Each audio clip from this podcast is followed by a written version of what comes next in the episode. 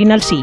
Ayuso intenta parar en el Supremo el nuevo currículo de bachillerato en Madrid, alegando que adoctrina a los estudiantes en los mantras de la izquierda y que atenta contra la justicia y el conocimiento.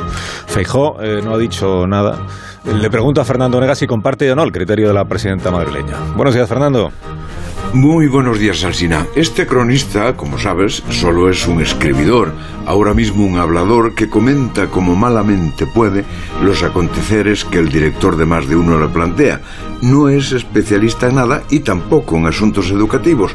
Renuncia, por tanto, a dar ni quitar la razón a la ministra o a la presidenta de la Comunidad de Madrid.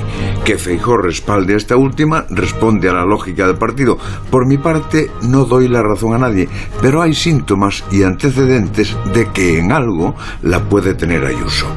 Que el currículum de bachillerato atente contra la libertad o la justicia me parece mucho decir, pero que hay manipulación ideológica me parece innegable. Que se intenta presentar la historia del último siglo de España con tintes de ensalzamiento republicano y desconocimiento del casi medio siglo de democracia es evidente y que una de las obsesiones del PSOE ha sido la formación ideológica está demostrado desde el debate de la Constitución. Ante ello, acudir a los tribunales es un procedimiento de legítima defensa de otras ideas o de otra forma de ver la educación.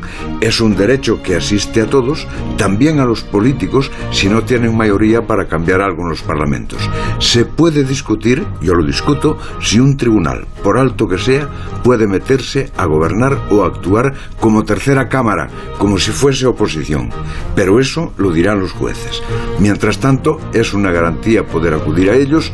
No tengo nada claro lo del Supremo, tengo clarísimo el recurso constitucional. Hasta luego, Fernando. Hasta las ocho y media. Ahora recordamos la